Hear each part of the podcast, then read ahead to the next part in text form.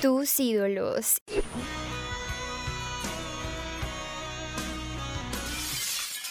Y lo mejor del rock en un solo lugar.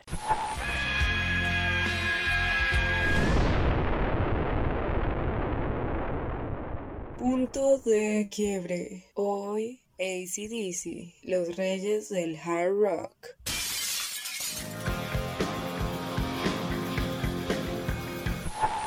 Hola a nuestros oyentes más rockeros. He aquí otra emisión con Lorena Valderrama y Manuela Monge para darles la bienvenida al capítulo número 13 de Spotlight del Rock.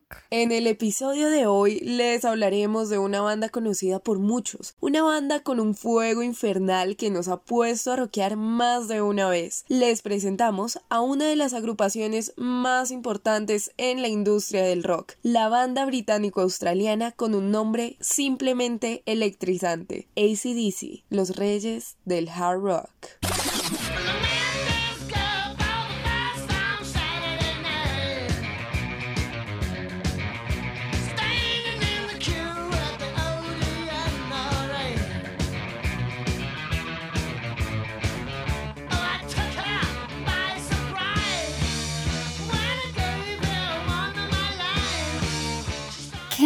Sit Next to You Girl, lanzado como sencillo en 1974, la primera canción de autoría de la banda. Pero la historia de esta agrupación empieza unos años antes, cuando en 1963 una familia escocesa que vivía en el Reino Unido decidió emigrar a Australia por la gran depresión económica que se estaba viviendo. Estamos hablando de la familia de Malcolm y Angus Young, dos hermanos que formarían la legendaria banda. Sí, Manu, y es que ese amor por la música se empieza a acrecentar porque su hermana Margaret le encantaba escuchar música de Little Richard, Buddy Holly y Chuck Berry, siendo este último prácticamente el ídolo de Malcolm y Angus, pues amaban la forma en la que tocaba la guitarra. Los hermanos empezaron a entusiasmar tanto con la música e incluso crearon una banda con sus compañeros de colegio.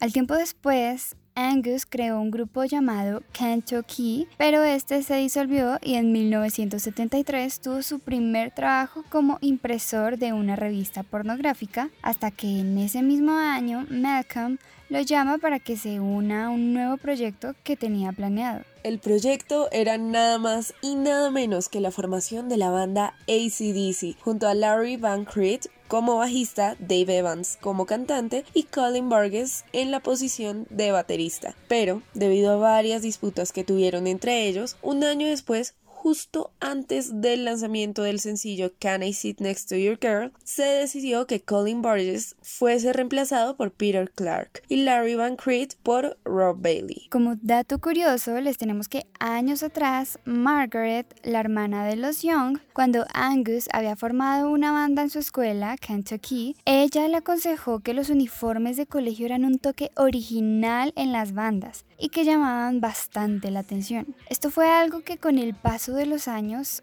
le quedó resonando en la cabeza a Angus y después de intentar fallidamente con diferentes maneras de vestir, decidió optar por utilizar ese icónico uniforme escolar que muchos conocemos.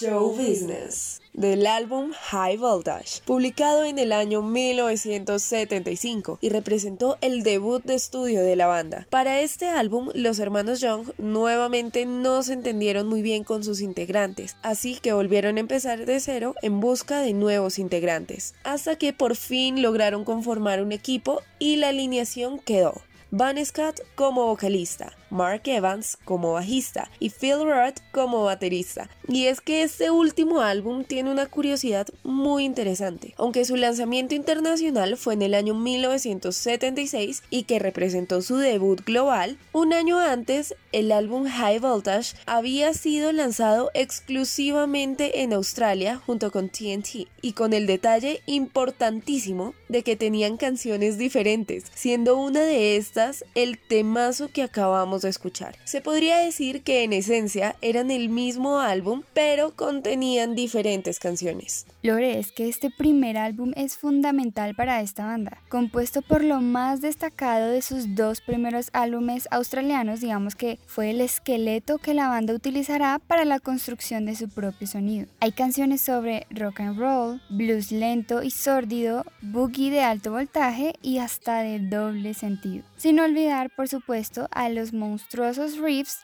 de Angus Young y tan grandes y atrevidos que lastiman al oyente al contacto. Exactamente, son justamente esos riffs tan pegadizos que suenan elevados cuando son tan originales, tan simples que a menudo se les descarta erróneamente como fáciles, lo que le dan a la música su columna vertebral, la base para que Von Scott pudiera brillar. Sonaba como el portero del infierno, alguien que nunca ocultó la idea de que acechar detrás de la puerta trae cosas malas y peligrosas, pero también divertidas, y no se disculpó por eso, pero por primordial que sea high voltage, también es mucho más extraño y divertido de lo que se le atribuye. Tiene clásicos como It's a Long Way to the Top, If You Want to Rock and Roll y She's Got Balls, donde podemos ver cómo se divierten jugando con su música y sus letras. Y es que esta edición de High Voltage ha demostrado su popularidad vendiendo 3 millones de unidades solo en los Estados Unidos. Sin embargo, inicialmente el álbum fue criticado por algunos críticos después de su lanzamiento, incluida una revisión de Billy Altman de la revista Rolling Stone, que lo calificó como el punto más bajo para el género del hard rock. Más equivocado no pudo estar.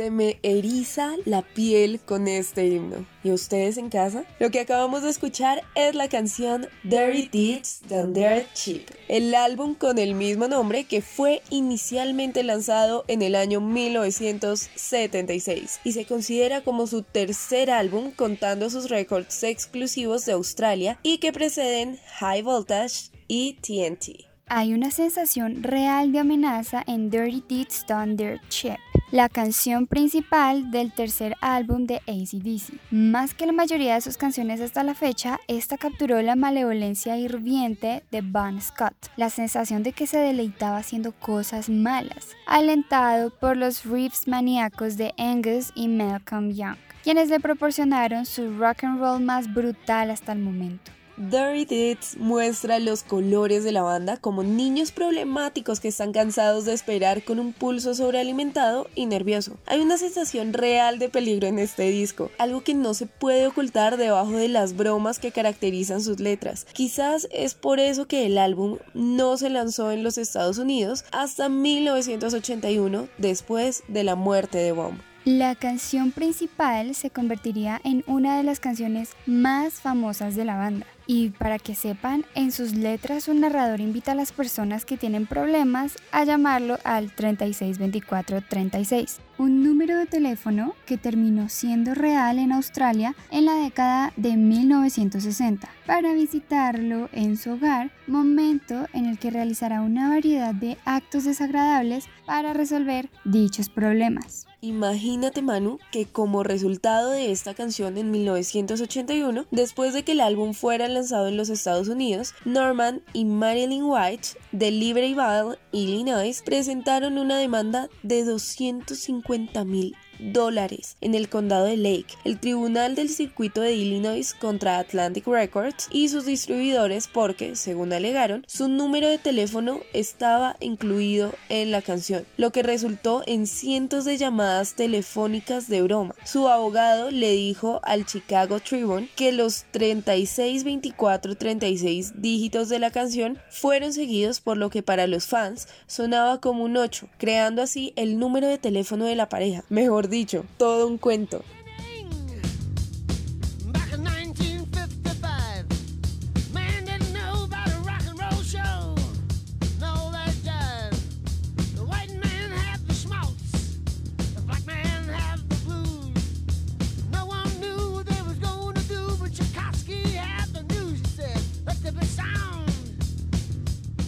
Let There Be Rock del cuarto álbum de estudio de la banda con el mismo nombre y el tercer álbum de estudio de la banda lanzado internacionalmente que originalmente debutó el 21 de marzo de 1977. También fue el último álbum de ACDC que contó con Mark Evans en el bajo, pues este fue reemplazado por Cliff Williams, un bajista experimentado que había tocado con varias bandas del Reino Unido desde finales de los 60. Ninguno de los hermanos Young ha dado más detalles sobre la partida de Evans, aunque Richard Griffiths, director ejecutivo de Epic Records y agente de reservas de ACDC, a mediados de la década de 1970 comentó más tarde, sabías que Mark no iba a durar, era demasiado buen tipo. En pocas palabras, si no tienes caparazón fuerte, no sobrevives en la banda. Tal vez, mano. Mm, no es fácil estar en una banda con tanta electricidad y más una como ACDC. Y luego de dos álbumes seguidos, la expectativa de sobresalir y mantener el ritmo que venían ganando era fundamental. A finales de 1976, ACDC estaba en una de esas depresiones malucas. Según el técnico Michael Browning, comentó que la banda estuvo muy cerca de terminar a causa de que, según él, en medio de la gira 1976 recibió una llamada telefónica diciendo que Atlantic Records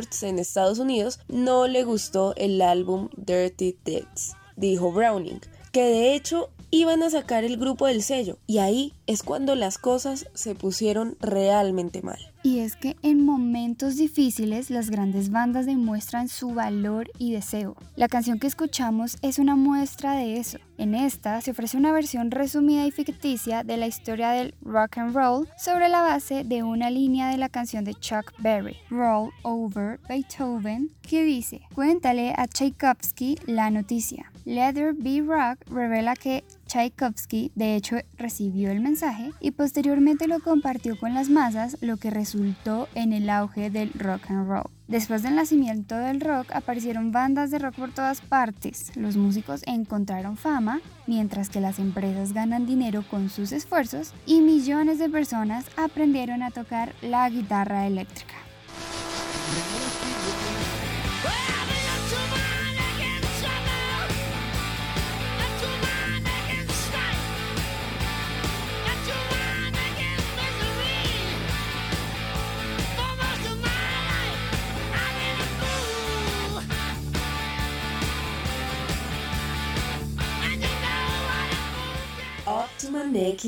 Otra gran canción de la banda que está presente en Power Rush, el quinto álbum de estudio de la banda. Power Rush fue una novedad en el sentido de que debutó con el bajista Cliff Williams, pero en realidad es más un telón final de los primeros años de la banda. Sería el último producido por Vanda and Young, el legendario equipo de producción australiano que también dirigió los éxitos de los Easy Beats y fue el último antes de que ACDC se convirtiera en una banda super estrella. Si bien las ventas iniciales fueron algo decepcionantes, Power Rage superó a su predecesor, Let There Be Rock, al alcanzar el puesto 133 en la lista de álbumes pop de Billboard en los Estados Unidos. Y aunque el disco recibió críticas mixtas, todavía hay mucho que vale la pena escuchar aquí, y leyendas como Eddie Van Halen y el guitarrista de los Rolling Stones, Keith Richards, han declarado que Power Rage sigue siendo su disco favorito de la banda y no menos importante, el álbum sigue siendo uno de los favoritos de Malcolm Young. Y así como las estrellas mencionadas, para algunos este es el mejor álbum de ACDC, porque aunque parte del formato característico de la banda, muchos valoran que no se trata simplemente de sexo, bebida y satanismo irónico, sino que muestra una banda que está creciendo y experimentando con nuevas temáticas. En 2005, Power Ash ocupó el puesto 325 en el libro de la revista Rock Hard titulado The 500 Greatest Rock and Metal Albums of All Times, y Kerrang, la revista, colocó el álbum en el número 26 entre los 100 mejores álbums de heavy metal de todos los tiempos.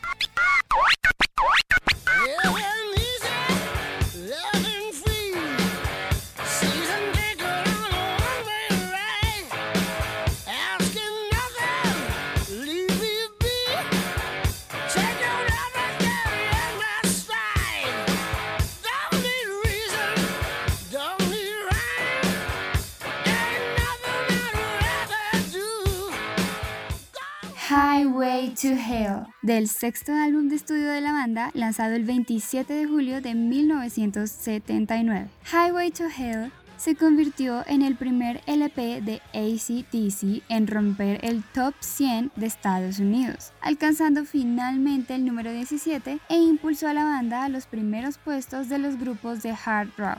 Es el segundo álbum de ACDC más vendido, detrás de Back in Black, y generalmente se considera uno de los mejores álbumes de hard rock jamás hechos. Greg Cut de Rolling Stone escribe, las canciones son más compactas, los coros encordados por las armonías del equipo de rugby. El momento del premio. Scott cierra la emocionante Shutdown in Flames con una carcajada digna de la malvada bruja del oeste. En 2003, el álbum ocupó el puesto número 200 en la lista de la revista Rolling Stone de los 500 mejores álbumes de todos los tiempos y nuevamente en una lista revisada de 2002.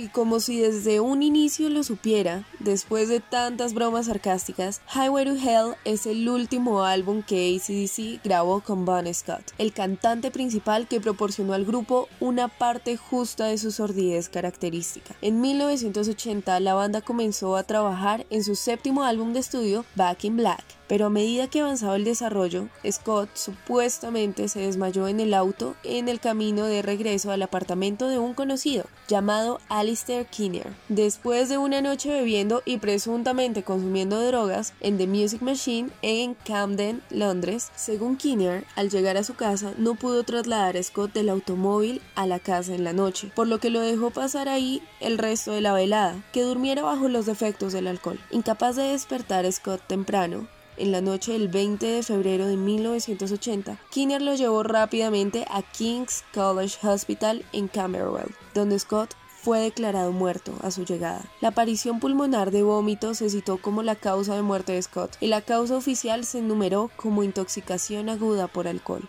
es que a la luz de su fallecimiento es difícil no ver Highway to Hell como una especie de último testimonio, ya que fue su último trabajo. Y si Scott iba a salir en un resplandor de gloria, este ciertamente era el camino para hacerlo. Esta producción es una verdadera galería de himnos que están destinados para emborracharse y hasta para tener comportamientos extravagantes. Después de todo, no fue solo Scott quien alcanzó el nuevo pico de Highway to Hell. También lo hicieron los hermanos Youngs, que convirtieron sus monstruosos riffs en canciones innegables. Este es su mejor conjunto de canciones hasta el momento, filtrado a través de la mesa de mezclas de Matt. ACDC nunca había sonado tan enorme, nunca habían tenido canciones tan geniales y nunca habían entregado un álbum tan singularmente contundente como este hasta ahora.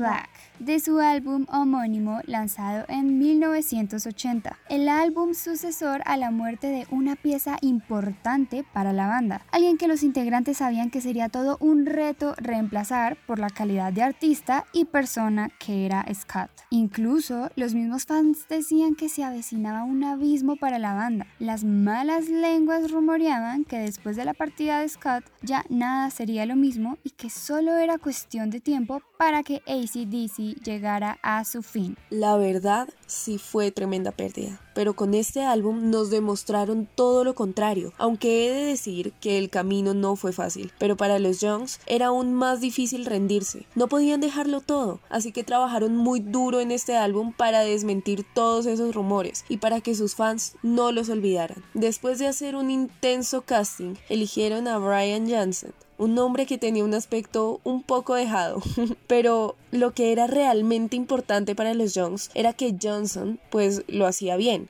aunque claramente no como Scott. Y fue precisamente esto lo que temían y les dejaba un sabor, porque nadie nunca iba a igualar a Scott y claramente no sabrían cómo reaccionaría el público y la crítica. Exacto, Lore. Y es que el álbum recibe su nombre en homenaje a Scott y en un principio querían que la carátula fuese de color negro, pero la disquera no lo permitió porque no los consideraba tan influyentes como para arriesgarse con este color. Pero ACDC logró su acometido y el álbum fue negro, pero les pusieron la condición de que el logo fuera de un color claro. Y a pesar de las advertencias de la disquera por el color negro, el álbum fue todo un éxito.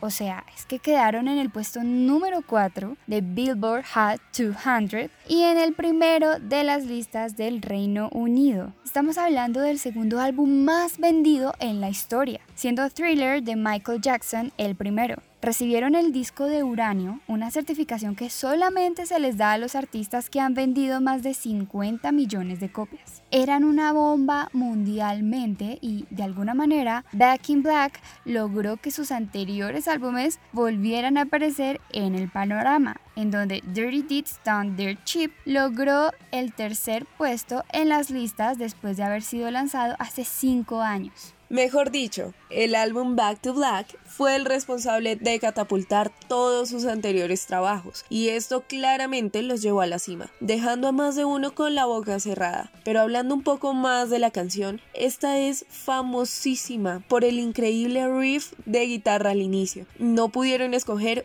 uno mejor porque la canción es estupenda. Con solo decirles que está en el segundo lugar de la lista VH1 de las 100 más grandiosas canciones del hard rock. Está en el puesto 187 de la lista de las 500 mejores canciones de la historia de Rolling Stone. Y como si fuera poco, es considerada como una de las 500 canciones que formaron el rock, según el Salón de la Fama del Rock. Así que, a pesar de que la banda estaba cambiando un poco su estilo inicial, esta canción es un himno y el álbum Back in Black es toda una joya en la historia del rock.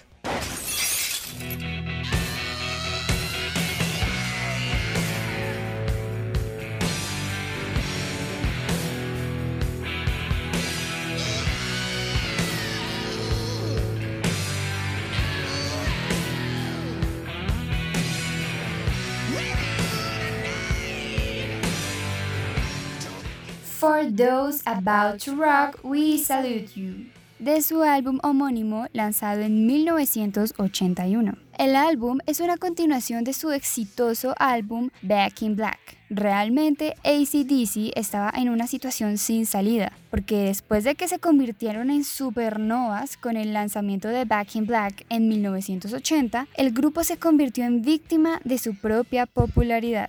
No había forma de que pudieran igualar el impacto cultural de ese álbum, así que intentaron algo diferente. El problema era que no sabían exactamente lo que querían y se nota que intentaron irse por varios caminos diferentes al mismo tiempo. Y es que hay bastante diversidad en For Those About to Rock We Salute You, que combina una gama de riffs y blues distorsionados solo de cuerdas, taping con la mano izquierda. Incluso hay una pista política escrita por Johnson, Breaking the Rules, pero eso solo enfatiza la sensación esquizofrénica general del disco, que a la vez le da esa sensación de que es una pieza única en su discografía, un material imperdible. Para muchos es este el mejor álbum de la banda. Adicionalmente, la canción principal hace referencia a tiempos antiguos. El título y la letra central de la canción se basan en un antiguo saludo utilizado por los prisioneros romanos para ser ejecutados en el Coliseo. Ave César, morituri te salutan. Dios te salve César, te saludan los que están a punto de morir.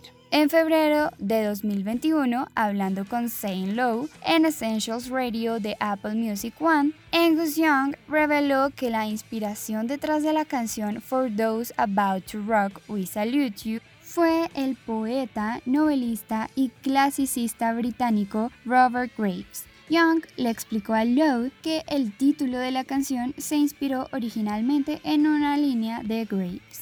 For This About It Rock ha vendido más de 4 millones de copias en Estados Unidos. Sería el primer y único álbum número uno de ACDC en los Estados Unidos hasta el lanzamiento de Black Eyes en octubre de 2008. De aquí en adelante, la banda siguió experimentando. Algunas veces le salía bien con The Razor's Edge, pero otras no tanto, como fue el caso de Fly on the Wall y Flick of the Switch. Tristemente, en el año 2014 se anunció el retiro de Malcolm Young de la banda por motivos médicos, ya que padecía de una demencia senil. En una entrevista, Brian Johnson afirmó, Malcolm nos dijo, estoy muy enfermo para continuar, pero tienen que seguir haciendo música porque se cumplen 40 años de la banda. Así que Brian Johnson dijo, ¿y sabes? Fue él quien empezó la banda, fue su idea. ACDC es su bebé. Young murió en el 2017 dejando un gran legado que inició junto con su hermano Angus, lo que a lo largo de las décadas dejó millones de personas completamente enamoradas de su música, su dedicación y el deseo de continuar rockeando hasta el último aliento.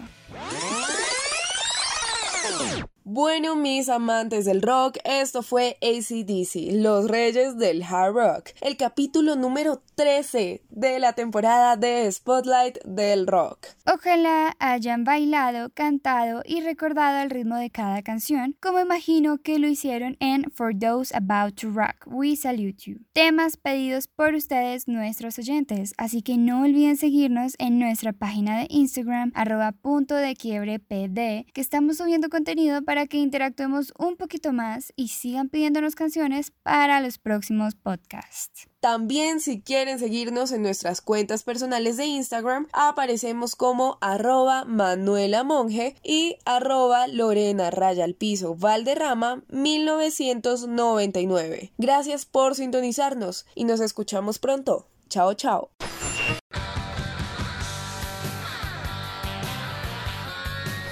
Tus ídolos.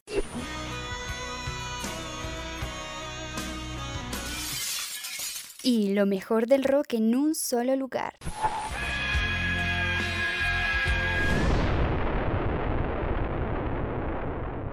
Punto de quiebre. Hoy ACDC, los reyes del hard rock.